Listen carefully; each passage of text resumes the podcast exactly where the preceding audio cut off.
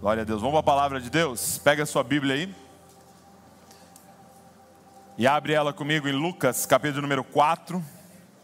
Nós vamos é, meditar, conversar a partir de Lucas 4. E nós estamos na nossa série, Construindo um Lugar para a Presença de Deus. Na verdade, esse é o tema que Deus queimou nosso coração para esse ano. Não sei se é para esse ano, mas é o que nós vamos trabalhar em 2023 inteiro construindo um lugar para a presença de Deus. O nome da série nós vamos usar em janeiro e fevereiro, ok? Em março nós vamos trabalhar uma outra temática, mas dentro disso, construindo um lugar para a presença de Deus, ok? E o Tiago, ele fez a palavra introdutória do entendimento daquilo que nós estamos construindo. Se você não viu, você que está online e não viu, vai lá no canal da família Desascope, já está lá disponível para você assistir e entender de forma ainda mais ampla e completa. Mas, é, resumindo, você olha para a história nas Escrituras e você vai ver que há um movimento do Senhor de construir um lugar para a presença de Deus, para que Ele habite entre nós. Deus quer habitar entre nós. E, e nós queremos falar sobre essa construção. Ele nos chama para o empreendimento dos, dos empreendimentos, participar dessa missão ao lado dele de construir um lugar para a presença de Deus manifestar, para a presença de Deus habitar. E nós queremos falar com vocês essas próximas sete semanas de sete fundamentos dessa construção, sete colunas dessa, dessa construção. Então, os temas que nós vamos falar aqui são fundamentais, o nosso entendimento para que a gente possa continuar a construção. Uma casa sem fundamentos, ela vai cair no primeiro vento, ela vai cair na primeira tempestade. É por isso que eu quero que você tenha muito bem é, fincado, alicerçado em você esses entendimentos, ok? E para que uma é, algo seja fundamentado, é preciso você bater várias vezes. É como uma estaca, que você vai batendo, batendo, para que ela vá entrando, entrando, e quanto mais profundo entrar, mais forte é aquele alicerce. Quanto maior é o prédio para cima, mais profundo vai ser essas estacas de sustentação. É por isso que nós vamos voltar e falar sobre temas que nós já falamos, que é como se a gente estivesse mais uma vez martelando para que aquilo vá mais fundo em nós. Então, o primeiro fundamento que nós vamos colocar, e, e há sim uma ordem de prioridade aqui, é o fundamento do Evangelho, ok? O fundamento do Evangelho. Então, se você está anotando, escreve aí: fundamento número um, ou coluna número um, o Evangelho. E eu quero ler com você então Lucas capítulo número 4. Lucas 4. Quem achou, diga eu amo a Bíblia. Quem não achou, diga eu também. Só não trago para a igreja. Lucas 4, verso 14, diz assim: Jesus voltou para a Galileia no poder do Espírito, e por toda aquela região se espalhou a sua fama. Ele ensinava nas sinagogas e todos o elogiavam. Ele foi a Nazaré, onde havia sido criado, e no dia de sábado entrou na sinagoga, como era o seu costume, e levantou-se para ler. Então presta atenção. Por que, que fala que ele voltou para a Galileia? Porque ele cresceu nessa região, nessa cidade chamada Nazaré. Então por isso você vai ver falando de Jesus como Galileu, da região da Galileia, e como Nazareno, como alguém que cresceu em Nazaré, apesar de ele ter nascido em Belém. Então, por que, que isso é importante? Porque ele está indo para o lugar aonde ele cresceu. Se a gente fosse usar uma linguagem dos dias de hoje, seria: é a galera que jogou bola com ele. É o pessoal que foi para a escola com ele. É o pessoal que na adolescência estava junto com ele, convivendo com ele. Ok? Então ele está diante da cidade, e, e, quando você ouve cidade aqui, imagine hoje um bairro. Ok? Então imagina você que cresceu em um bairro onde você conhecia todo mundo, tinha uma pracinha lá e todo mundo andava junto. Então imagina essa, essa, esse contexto de um bairro bem pequeno, onde você conhece todo mundo, e um cara volta para lá depois, já adulto. Então todo mundo conhece ele, conhece os pais dele, conhece os irmãos dele. E ele vai para a sinagoga. A fama dele havia se espalhado. a fama de que ele estava fazendo milagres, a fama da pregação dele, a fama é, de que alguns estavam dizendo que ele estava se declarando o Messias, o Cristo, e ele entra na sinagoga no sábado. Verso 17: E foi-lhe entregue o livro do profeta Isaías. Aí, meu irmão, quicou a bola para ele chutar. Entregou para ele Isaías o profeta que tem mais texto messiânico de todos. Entregou para ele o rolo, Isaías. Ele então abre o rolo, né? não era um livro assim, era um rolo, um pergaminho. Ele abre o que nós hoje sabemos, não tinha capítulos lá, mas o que nós sabemos que é Isaías 61, ok? Ele abre exatamente nesse texto de Isaías. E aí o verso 18, está escrito assim, Isaías 61. O Espírito do Senhor está sobre mim, porque Ele me ungiu para pregar as boas novas aos pobres, Ele me enviou para proclamar liberdade aos presos, recuperação da vista aos cegos e para libertar os oprimidos e proclamar o ano aceitável do Senhor. Então ele fechou o livro, devolveu o assistente e assentou-se. Na sinagoga, todos tinham os olhos fitos nele. Presta atenção. Então, ele entra na sinagoga, pega Isaías e lê exatamente um texto de um anúncio da vinda do Messias. E era um texto que Isaías fala ali como se fosse da primeira pessoa, como se fossem as palavras do próprio Cristo, do Messias, dizendo: O Espírito do Senhor está sobre mim e ele me ungiu. Não sei se você sabe, mas Messias, Cristo, significa ungido. Então, quando diz Ele me ungiu, Ele está dizendo Ele me escolheu como Cristo, Ele me escolheu como Messias. Então, ele lê exatamente esse texto. Todos os olhos estão fitos nele, os caras estão com o olho arregalado. E o pessoal, alguns amigos dele, talvez uns que não gostavam dele, já estavam ali, meu Deus, ele não vai falar isso. Ele não vai falar isso. Jesuizinho, não fala isso. Não fala isso. E aí ele diz assim, verso número 21. E ele começou a dizer-lhes: Hoje se cumpriu as escrituras que vocês acabaram de ouvir. Oh. Você imagina, você está na sinagoga, nessa pequena cidade, e de repente esse homem se levanta e fala: Eu sou o Cristo, o Messias aguardado. Sabe o que foi profetizado em Gênesis capítulo 3, verso 15? A semente da mulher que esmagaria a cabeça da serpente? cheguei. Sabe o que foi anunciado? O filho de Davi, que sentaria num reino, é, num trono eterno.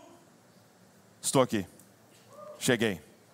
E olha o que diz, verso 22: Todos falavam bem dele, estavam admirados com as palavras de graça que saíam dos seus lábios, mas eles começaram a se perguntar: Não é este o filho do José?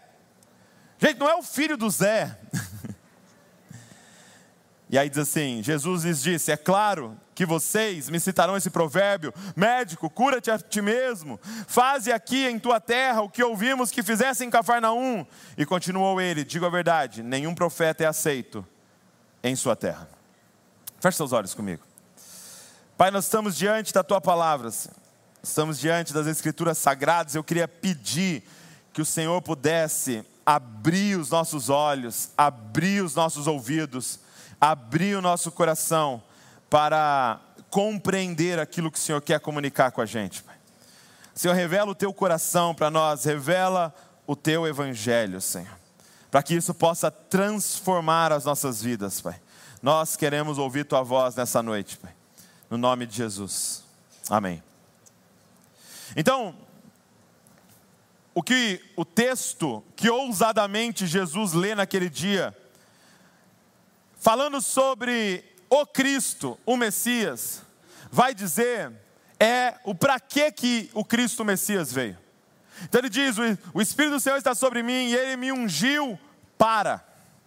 Ou seja, o ungido do Senhor, ele é ungido para uma missão, ok? E aí o texto diz assim: olha, e ele me ungiu para pregar o evangelho aos pobres. Então entenda isso. O que o Messias veio fazer? O que o Cristo veio fazer? Qual era a mensagem de Cristo? O Evangelho. Talvez o seu, na sua versão está aí as boas novas. É, em uma linguagem mais atual seria a boa notícia. Ele veio para anunciar, para pregar a boa notícia, o Evangelho. E o Evangelho, gente, o Romanos, capítulo número 1, vai dizer que o Evangelho é poder de Deus para a salvação. Mas não, talvez, salvação como a gente entendeu por um tempo, de forma muito reduzida, sabe? É, não, você não vai mais para o inferno, agora você vai para o céu. Não, salvação de uma forma muito mais ampla. É uma salvação completa. É uma salvação que envolve sua vida inteira. Tanto que, olha o que esse evangelho faz. Ele é o evangelho para os pobres. Ou seja, ele altera a economia. A economia de uma pessoa, mas a economia de uma família, a economia numa cidade, a economia de uma nação. Tamanho é o poder do Evangelho. Mas não só a vida econômica de uma pessoa, diz que ele me enviou para proclamar liberdade aos presos. E aqui ele está falando literal presos, pessoas que estavam presas em prisões. Então, o Evangelho também toca na nossa vida social também toca na nossa sociedade. Quem são hoje as pessoas que estão presas? Por exemplo, uma pessoa que está presa em um vício de drogadição, está presa no álcool, que está presa na pornografia. O Evangelho dá conta dessas pessoas. Porque não é só para essa caixinha que você chamou de vida espiritual. O Evangelho é soso. O Evangelho é salvação completa da nossa vida. Aos pobres, aos presos, mas ele diz assim: e recuperação da vista aos cegos. O Evangelho toca o nosso físico, gente. O Evangelho pode curar, o Evangelho restaura até mesmo o seu estilo de vida, a ponto de alterar a sua vida física. Mas não para aí, ele diz: e para libertar os oprimidos, o Evangelho também dá conta das nossas emoções. Ele também dá conta da nossa alma.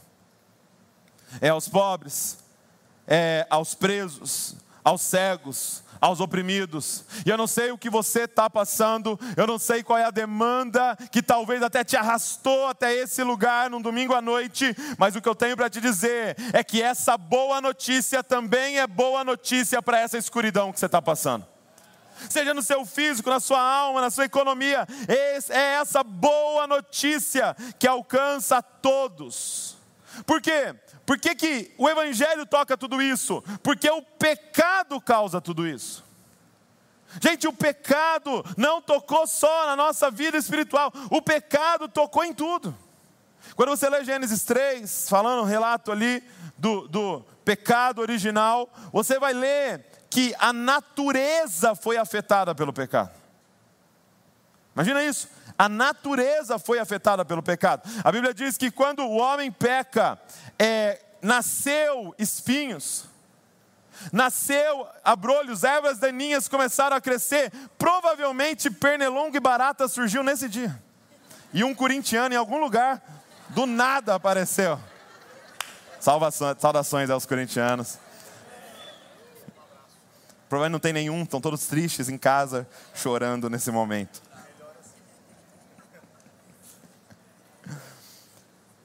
Então, o pecado, ele afeta as nossas emoções, a nossa vida social, a nossa economia, nossa vida espiritual, o nosso físico, todas as coisas. Então, quando o evangelho vem, ele vai tocar tudo isso. Agora, a pergunta que fica para nós, para essa noite, é o que é o Evangelho, então. E Jesus, ele, ou esse texto de Isaías, ele nos explica o Evangelho através de um termo, de um conceito. Então eu li para vocês que ele é boas novas para os pobres, proclama liberdade aos presos, recupera a vista aos cegos, ele liberta os oprimidos. E aí o verso 19 diz assim: que o Cristo, ele veio para proclamar o ano aceitável do Senhor. Olha o que Jesus veio fazer. Ele veio proclamar o ano aceitável do Senhor. Ou seja, Jesus veio inaugurar o ano aceitável do Senhor. Nós hoje estamos vivendo o ano aceitável do Senhor. Quem aqui quer entrar no ano aceitável do Senhor? Mas o que, que é o ano aceitável do Senhor? Como é que você entra em algo que você não sabe? É aceitável, né? Deve ser bom. O ano aceitável do Senhor. Aquela, aquela audiência na sinagoga naquele sábado sabia exatamente o que Jesus estava falando. Pode ver que Jesus nem explica esse termo, porque para eles era muito claro do que Isaías estava falando. O que, que é o ano aceitável do Senhor? Abre comigo aí para você entender. Levíticos, capítulo número 25. Levíticos 25. Daqui a pouco nós vamos chegar em Levíticos a nossa leitura, hein, gente? Quem está lendo a Bíblia com a gente aí, a leitura anual? Olha aí, galera abençoada. Só os crentes, né? Aleluia. Estou brincando. É importante você esteja lendo a sua Bíblia todos os dias. Levítico 25, verso número 8. O que é o ano aceitável do Senhor? O ano aceitável do Senhor é o que no Antigo Testamento é chamado de jubileu, ok? Jubileu. O que, que era é, esse ano chamado jubileu, ou essa lei que Deus deu em relação a esse ano? Olha, é, Levítico 25, verso número 8. Diz assim: ó, contem sete semanas de anos. Sete vezes sete anos. Quanto que dá, gente? Parabéns. 49 anos. Diz aqui, ó, totalizam 49 anos. Então façam soar a trombeta no décimo dia do sétimo mês, e no dia da expiação façam soar a trombeta por toda a terra. Consagrem o quinquagésimo ano e proclamem libertação por toda a terra é, a todos os seus moradores. Este será um ano de jubileu quando cada um de vocês voltará à propriedade da sua família e para o seu próprio clã. O quinquagésimo ano será jubileu. Não semeiem, não ceifem, o que cresce por si mesmo, nem colham das vinhas não podadas. É jubileu e será santo a vocês, como apenas o que a terra produzir. Nesse ano do jubileu, cada um de vocês voltará para a sua propriedade. Então, o que, que acontecia? É, cada seis anos, no sétimo ano, era um ano sabático. Deus mandava a terra descansar. Ele tinha uma lei que não se plantava é, no sétimo ano para que a terra descansasse. Depois trabalhava-se mais seis anos, e no sétimo ano jubileu. Quando você completava sete vezes esse ciclo, que ia dar 49 anos, o quinquagésimo era o jubileu, ok? Então, o que, que ele mandava fazer no jubileu? Presta muita atenção. No ano de número 50, eles tinham que fazer três coisas. Primeiro, eles tinham que perdoar todas as dívidas. Ai, que benção. Imagina, deu 50 anos, no ano jubileu, e não era 50 anos da sua dívida. Se você fez a dívida no ano passado e esse ano é o jubileu, perdoou a dívida. Diga aleluia. Vencerás. Ano de número 50. perdoar todas as dívidas. Então, se alguém te devia, você emprestou dinheiro aqui, no ano de jubileu, está perdoado. Segundo, libertar todos os escravos. Mas não era só libertar, era libertar e ainda entregar recursos para esse escravo para que ele pudesse começar a vida dele. E terceiro, e mais difícil de todos, era devolver as terras às famílias donas originais. Então, por exemplo, eu comprei um terreno do Fábio. No ano de número 50, o que eu tinha que fazer? Devolver a terra para a família dele. Então, se ele não tivesse vivo, os filhos dele tinha que ser devolvido a terra. Por quê, gente? Na verdade, o jubileu é uma genialidade. Porque ninguém seria miserável a vida inteira. Porque se você se desorganizou, deu um problema, ficou doente, está cheio de dívida, em algum momento da sua vida ia chegar o jubileu, perdoadas as dívidas, liberta os escravos, iam te devolver a terra da sua família. Não dava para brincar de banco imobiliário.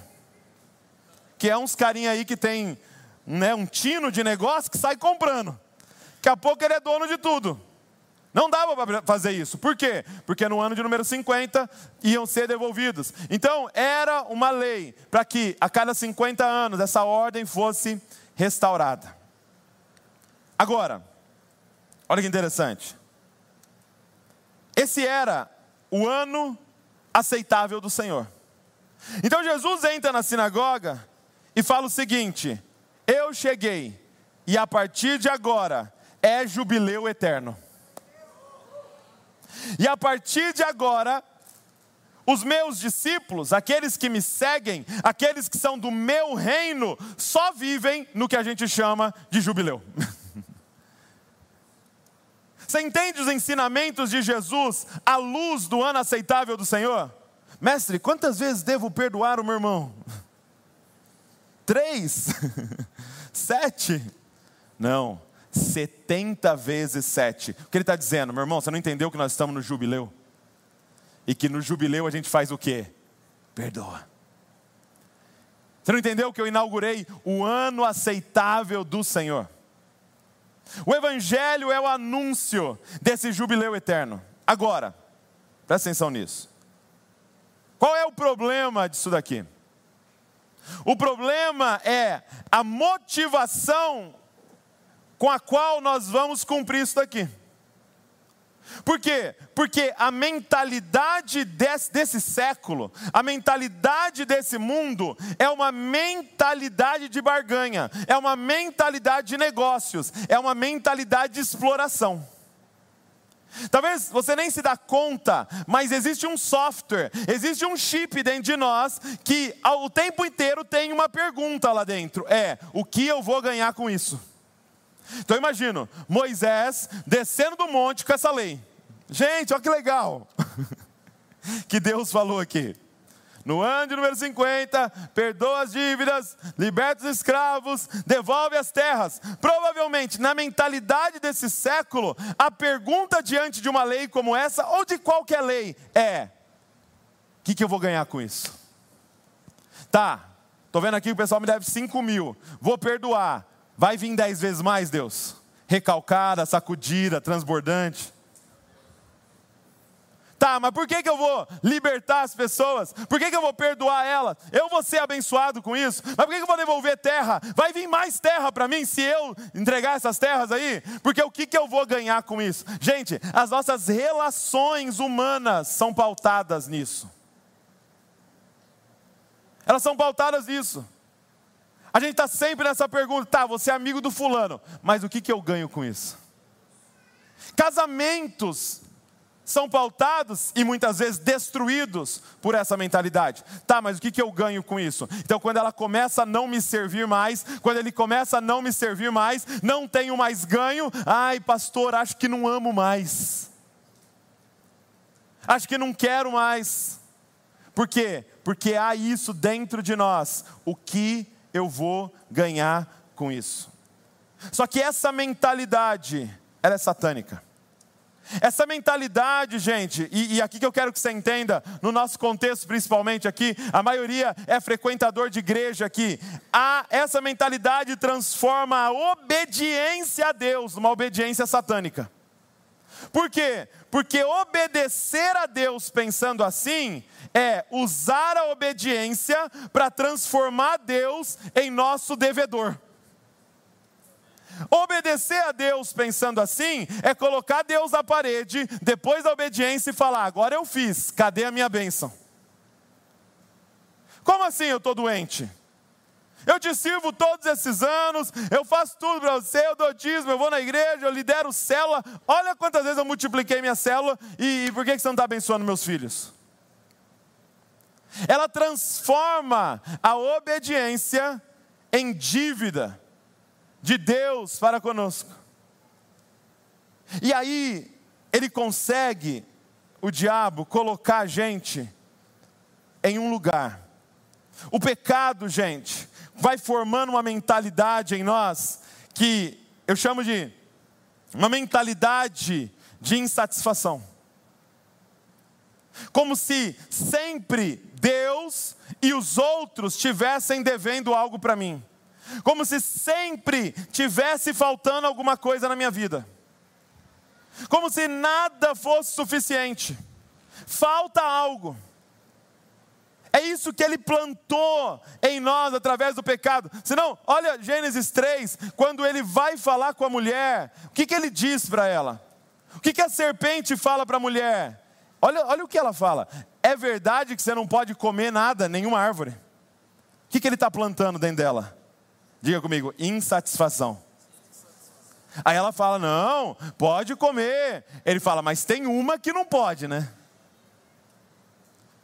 Poxa, mas você tem saúde, você tem casa, você tem amigos, você tem família, mas tem um negócio que você não tem, né? Poxa, mas você sabe isso, sabe aquilo, sabe aquilo outro, mas tem uma coisa que você não sabe, né? Poxa, mas você é tão bem sucedido nisso, mas tem uma outra área que você não é, né? E essa sensação constante de não importa o que Deus nos dê, nos falta algo. Posso fazer uma pergunta sincera? Quem convive com essa sensação? De que te falta algo e que você não é suficiente. Levanta a mão assim. Tenha coragem. Tenha coragem. Cara, 60%, 70%. E o resto é que não teve coragem de levantar a mão.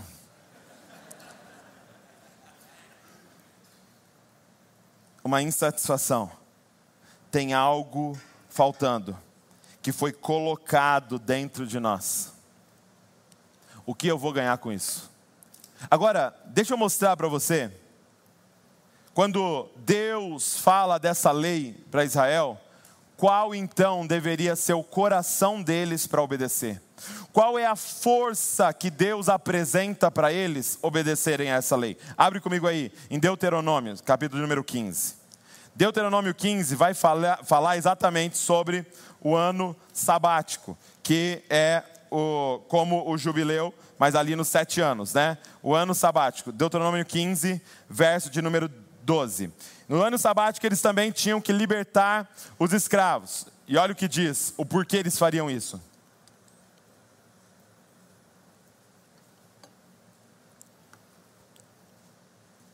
Deuteronômio 15, verso de número 12. Dá uma olhada comigo. Deuteronômio 15, verso 12. Diz assim, ó. Se o seu compatriota hebreu, homem ou mulher, vendesse a você e servi-lo seis anos, no sétimo ano, dele a liberdade. E ó, como eu disse, não era só libertar, olha o que diz. E quando o fizer, não, não mande embora de mãos vazias. Dele com generosidade dos animais dos seus rebanhos e do produto da sua eira e do seu tanque de prensar uvas. Dele conforme a bênção que o Senhor, o seu Deus, tem dado a você. Então, você vai libertar a pessoa e além de libertá-la, você vai enriquecê-la você vai abençoá-la, você vai dar o start para a vida dela em liberdade agora, a partir do que Deus te deu. E aí, eu e você podemos perguntar: Deus, beleza, mas o que, que eu vou ganhar com isso? O que, que tem aí reservado para aqueles que obedecem essa lei? E Deus vai dizer: não, não, não, não, não é mais essa mentalidade que a gente opera.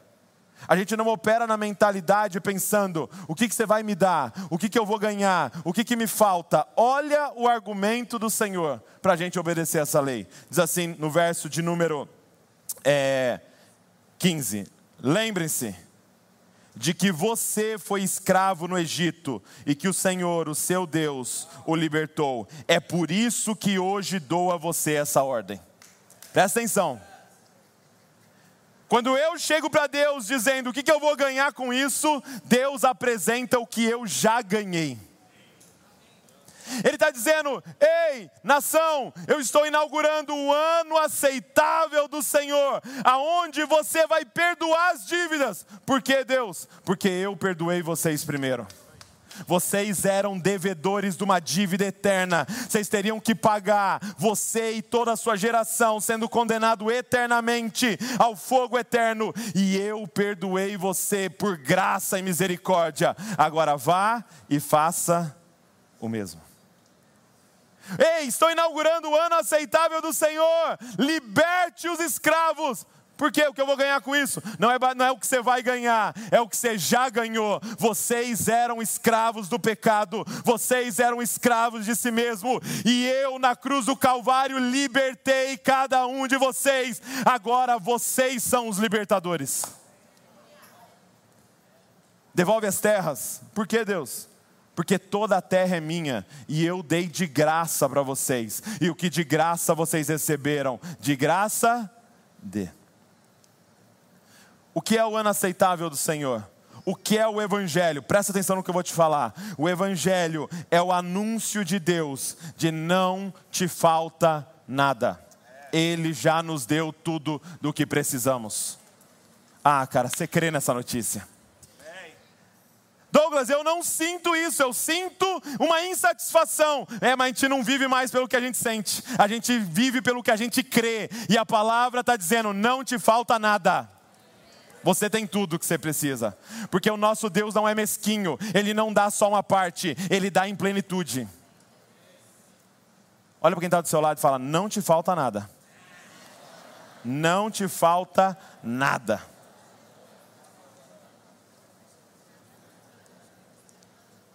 Você vê essa, essa mentalidade de insatisfação, né? É, aconteceu agora em dezembro, né? Nós temos essa tradição, nossa nação, das festas de finais de ano, né?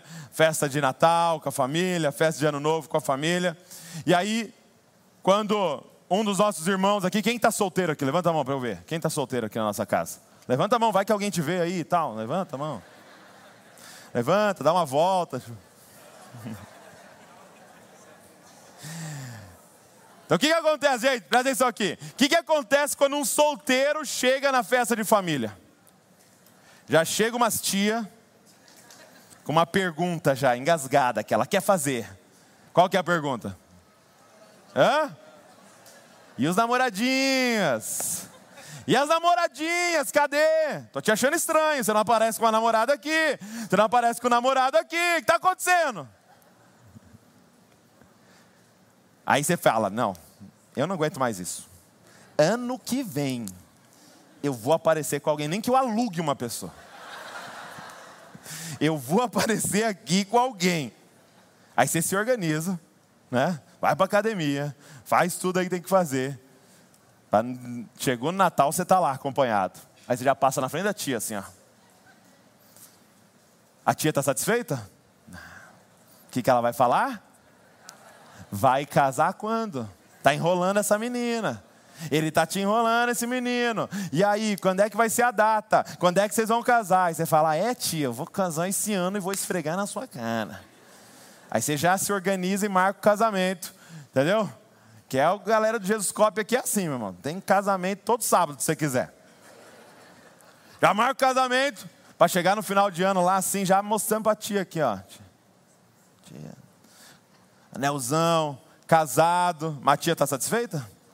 O que, que ela vai falar? Isso, filhos, vocês estão enrolando. O que está acontecendo? Né? Você tem que dar filho para nós, você tem que ter bebê e criança, e cadê os filhos? Você está enrolando, você vai ficar vovô aí dessa criança, vai demorar. Aí você fala: ah, o ano que vem eu vou trazer uma criança aqui nessa festa. Aí você trabalha o ano inteiro. É? Toma água aqui da igreja que funciona também, uma coisa maravilhosa, viu? Viu, Tom? A água da igreja que é muito boa. o cara tá garrafinha aqui, ó, ó de, casa.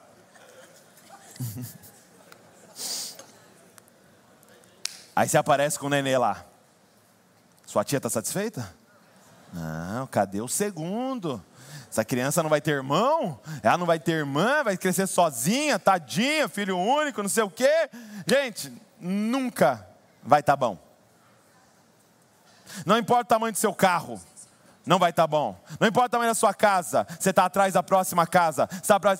Essa tia mora dentro de nós. É a tia da insatisfação. E o que, que Jesus veio fazer? Pregar essa tia na cruz.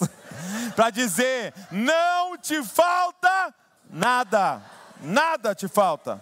Ele já te deu tudo o que você precisa nesse momento para viver aquilo que você tem que viver nele. Sabe por que Satanás fica te falando que te falta? Para você não se levantar e agir em responsabilidade naquilo que você tem hoje na sua mão. Porque você está esperando para dar o seu máximo no próximo emprego, mas Deus te colocou nesse.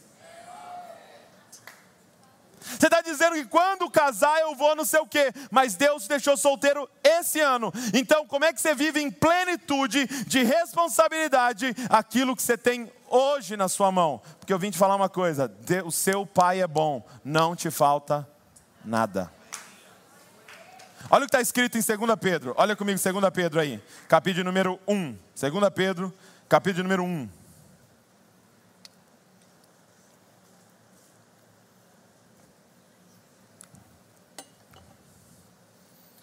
Segunda carta de Pedro, lá no finalzinho da Bíblia. Capítulo número 1. Diz assim, ó. Você achou aí? Segunda Pedro 1, verso 3, perdão. Versículo 3. Diz assim: Falando de Deus, seu divino poder nos deu tudo. Fala comigo, tudo. Seu divino poder nos deu tudo. Em outras versões diz todas as coisas. De que necessitamos para a vida e para a piedade, por meio do pleno conhecimento daquele que nos chamou para a sua própria glória e virtude. Dessa maneira, Ele nos deu as suas grandiosas e preciosas promessas, para que por elas vocês se tornassem participantes da natureza divina e fugissem da corrupção que há no mundo, causado pela cobiça.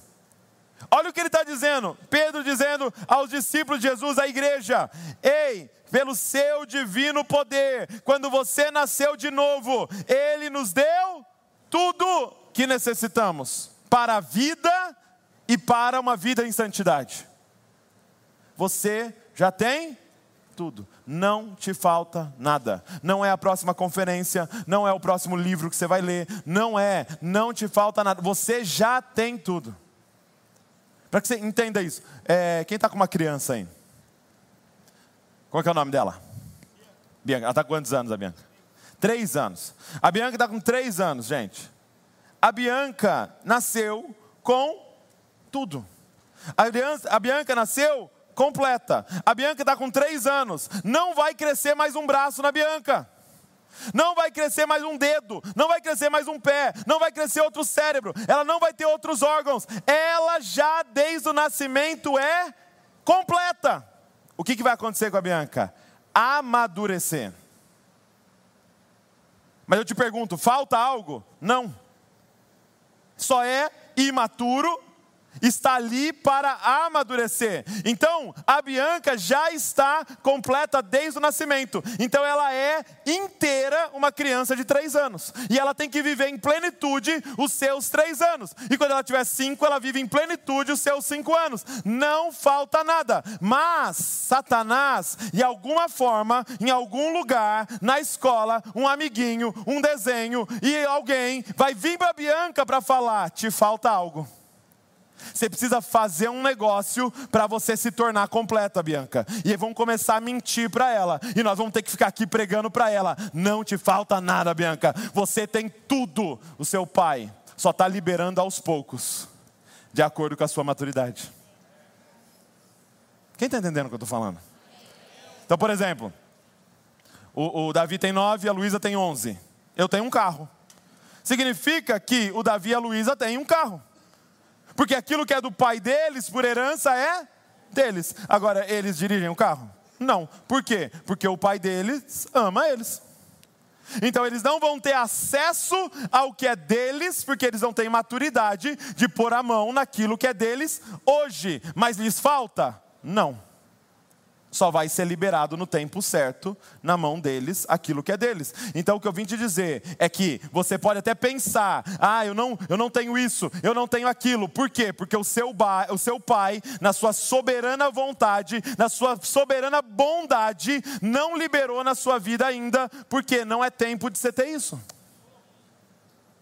Não é tempo de você entrar nisso. Você está no lugar aonde Ele está forjando você a esse filho maduro. O que, você precisa? Aceitar a realidade que Deus te deu e passar a servi-lo com tudo que há em você. E assumir todas as responsabilidades que há ao seu redor. De alguém que tem tudo para fazer o que Deus quer que você faça hoje, aonde você está. Então, eu queria, de forma muito prática, olhar para algumas coisas, por exemplo. Uma pergunta aqui. Então, por que que a gente ora? Por que, que a gente ora, gente? Se a gente pegar a mentalidade desse século, a gente ora porque nos falta algo. Então nós vamos implorar para Deus até convencer Ele de nos dar esse algo que nos falta. Essa é a mentalidade desse século em relação à oração. Tanto que Jesus fala: vocês estão orando por comida, vocês estão orando por roupa. Os pagãos oram assim. Gente, muito domingo nosso é ajuntamento de pagão. Porque nós estamos aqui orando porque ele falou: não te falta nada. O Pai de vocês sabe que vocês precisam. Ele sabe que vocês precisam. Então não é questão de implorar para Ele. Agora, no Evangelho, por que a gente ora? Porque eu quero conhecer e amar aquele que já me deu tudo o que eu preciso nele. Aí no Evangelho é esse coração de conhecer a Deus. É, alguém pode falar assim, né, Douglas? Se Deus já me deu tudo, se Deus já me deu tudo, para que, que eu vou orar? Ah, então quer dizer que se Deus tivesse resolvido tudo, você não falava com Ele. Que tipo de amor acima de todas as coisas é esse que você estava cantando? Que você só acessa para falar com Ele.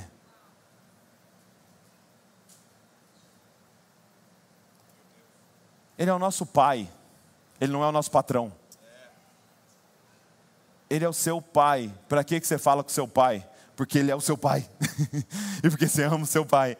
E aqui você quer conhecer ainda mais seu pai. Outra figura, ele é o seu noivo. Por que você fala com seu noivo? Porque você ama o seu noivo. E você quer conhecer ainda mais o seu noivo. Então você não acessa ele porque te falta. Você acessa porque você tem tudo. Na verdade, a gente acessa ele para descobrir a vontade dele, para onde a gente tem que liberar o tudo que ele colocou em nós. Esse tudo. Por exemplo, por que a gente lê a Bíblia? Na mentalidade desse século, porque eu tenho que descobrir o que é que eu tenho que fazer para destravar esse Deus para me dar o que me falta. Quais são as chaves? Porque eu tentei no budismo, mas meditar não dá, eu não consigo ficar quieto, não adianta. Eu tentei no hinduísmo, mas não consegui decorar os nomes de Deus lá, não, era muito, não consegui. Aí tentei no, no não sei aonde, uma reunião de terça, terça eu jogo bola, não deu. Aí eu fui não sei aonde, aí eu falei, ah, domingo estou livre. Ainda tem online às vezes? Aí eu deixa eu achar as regras que vocês têm aqui para destravar as chaves para eu conseguir o que me falta. E quando você descobre que não te falta nada, para que, que você lê a Bíblia? De novo, você lê a Bíblia porque você quer ler as cartas de amor daquele que te amou primeiro e que antes você sendo inimigo dele, ele te amou e te adotou como filho. Você fala: quem é esse? Eu preciso conhecê-lo. E aí alguém fala: tem um livro escrito sobre ele. Quer conhecê-lo? Tá, mas por que a gente vem na igreja então?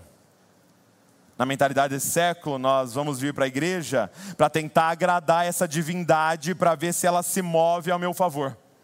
O Paulo Borges fala algo muito interessante. Ele fala: num culto de domingo, às vezes, parece que o único que não é convertido é Deus. E nós precisamos ficar aqui falando até converter ele à nossa vontade. Agora, e quando não nos falta nada? E quando nós não temos um pai mesquinho que esconde as coisas de nós, mas ele nos deu tudo? Para que a gente vem na igreja? Aí a gente começa a vir, porque eu quero estar em comunhão com os meus irmãos e saber como eu posso servir, pois eu já tenho tudo o que eu preciso do Senhor. Sabe, quando, imagina quando a gente tem uma mesa, imagina que tivesse uma mesa aqui farta de comida. se você está morrendo de fome, como é que você aborda essa mesa? no desespero.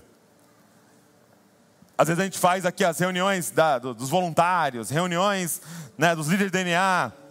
Aí a gente sempre prepara uma mesa lá de comida para a galera. E aí vai passando o tempo da reunião, a galera vai ficando com fome, com fome, com fome. E quanto mais fome você tá, mais você olha para a mesa e fala: será que vai dar para todo mundo aquilo ali, gente? Eu acho que eu já vou ficar perto ali, hein? Acho que eu já vou dar um migué ficar ali no balcão ali, hein? Porque liberou, meu irmão. Pá! Eu fui, a gente foi com a família no, num hotel para descansar. E aí é, o restaurante era pequeno, então eles davam umas pulseiras, tinha os horários para comer. Então cada turma comia no horário. E a nossa pulseira era o último. Era a última, a última turma. E aí a gente ia lá tal e chegava lá, às vezes, na mesa de doce já tinha acabado alguns.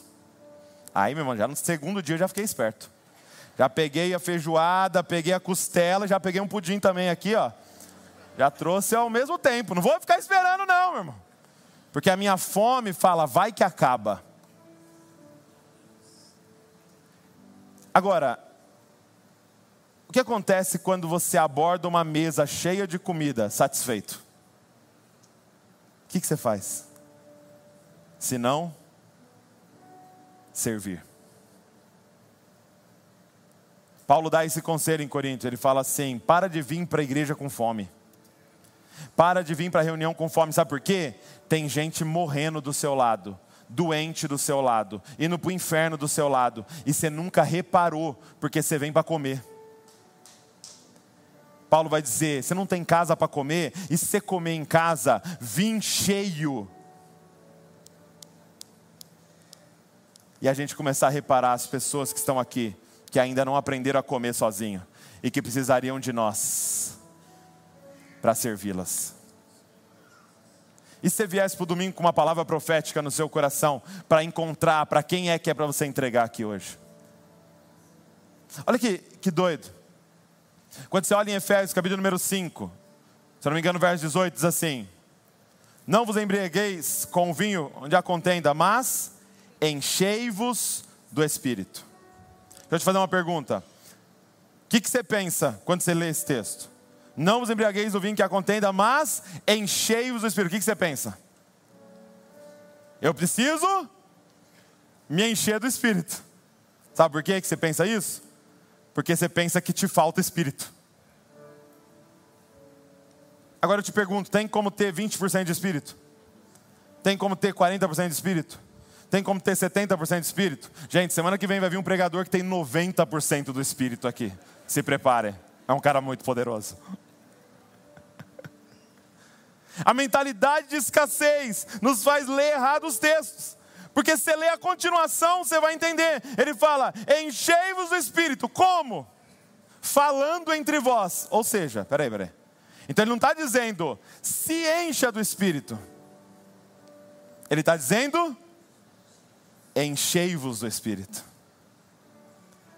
Ele está dizendo: quando vocês se reunir, abre a sua boca e começa a compartilhar o que você tem em plenitude em você, para encher o seu irmão. E você começasse a vir para a igreja para enchermos um ao outro do Espírito. E aí a gente não assiste mais alguém cantar e tocar. Agora a gente é um grupo de louvor só.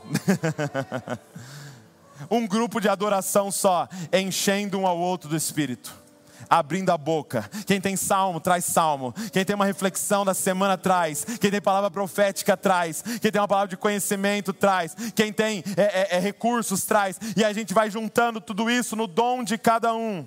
Porque a gente veio para cá sabendo que não nos falta nada. Por último, por que, que a gente trabalha? Cara, por que, que você trabalha? Na mentalidade desse século, porque eu tenho que conseguir o meu salário para que não me falte, ou para comprar o que me falta, né? É por isso que eu trabalho. Eu trabalho para no final eu ter o salário para eu poder comprar o que me falta ou com medo de faltar. Agora, e no Evangelho, por que, que alguém trabalha quando já foi te dado tudo? Deixa eu fazer uma pergunta: se você tivesse dinheiro ilimitado na sua conta, para que você trabalharia? No Evangelho, eu trabalho porque eu quero servir as pessoas com a vida que Deus me deu por Sua graça. Eu quero servir as pessoas com o meu dom. Eu quero amar, eu quero revelar as virtudes de Deus aonde eu chegar. Então, eu não trabalho para conseguir o que eu não tenho, eu trabalho para desenvolver aquilo que Deus já me deu. Eu trabalho para é, comunicar as virtudes do meu pai aonde eu chegar. Sabe por que eu estou naquela empresa? Porque eu sou um representante do meu pai naquele lugar e as pessoas vão ver a glória dele. Não trabalho por salário. Ele diz: não se preocupe com o que você vai comer, não se preocupe com o que você vai beber, não se preocupe com o que você vai vestir, mas busque em primeiro lugar o reino de Deus e a sua justiça. Por que eu trabalho? Eu trabalho para glorificar a Deus. E não importa onde você trabalha, não importa hoje com o que você trabalha que você seja um representante do Pai naquele lugar, para que todos saibam quem é o Senhor através da sua vida. Eu concluo contando para você uma história que explica muito bem isso que nós aprendemos hoje. Um dia eu ouvindo o Tim Keller contando que uma moça nova chegou na igreja dele e essa moça é, ia membrar lá com eles tal, e ele perguntou para ela, como é que você chegou até aqui, né? A, a, a igreja dele se chama Redeemer. Como é que você veio para Redeemer? E ela falou assim: olha, eu tinha um gerente na empresa que eu trabalhava. E um dia eu cometi um erro lá na, na empresa. Eu fiz lá é, é, um negócio errado e a gente perdeu uma quantia de dinheiro lá na empresa, deu um prejuízo enorme para a empresa desse erro que eu cometi. E aí o líder do meu gerente chamou ele, porque viu que foi do setor dele que veio o erro. Chamou ele e o meu gerente, diante do líder, assumiu a culpa. Falou: não, foi erro meu, foi um problema meu, eu que falhei. E ele não foi mandado embora, mas ele perdeu muito prestígio na empresa por causa desse erro. E aí, essa moça ficou sabendo que o líder dela tinha assumido o erro dela e chegou para ele e falou: Por que, que você fez isso? Porque em todas as empresas que eu trabalho, quando eu acertava, o meu líder tinha o mérito, mas quando eu errava, ele deixava muito claro que fui eu que errei. Mas eu nunca trabalhei num lugar onde o meu líder assumiu os meus erros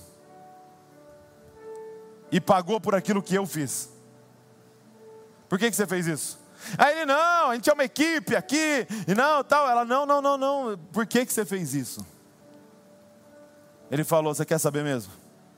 Foi, eu quero. É porque eu tenho um líder. E o meu líder, quando eu cometi os piores erros, quando eu tinha a maior dívida, quando eu cometi o prejuízo dos prejuízos, que me condenaria eternamente, o meu líder diante do Pai assumiu a minha culpa.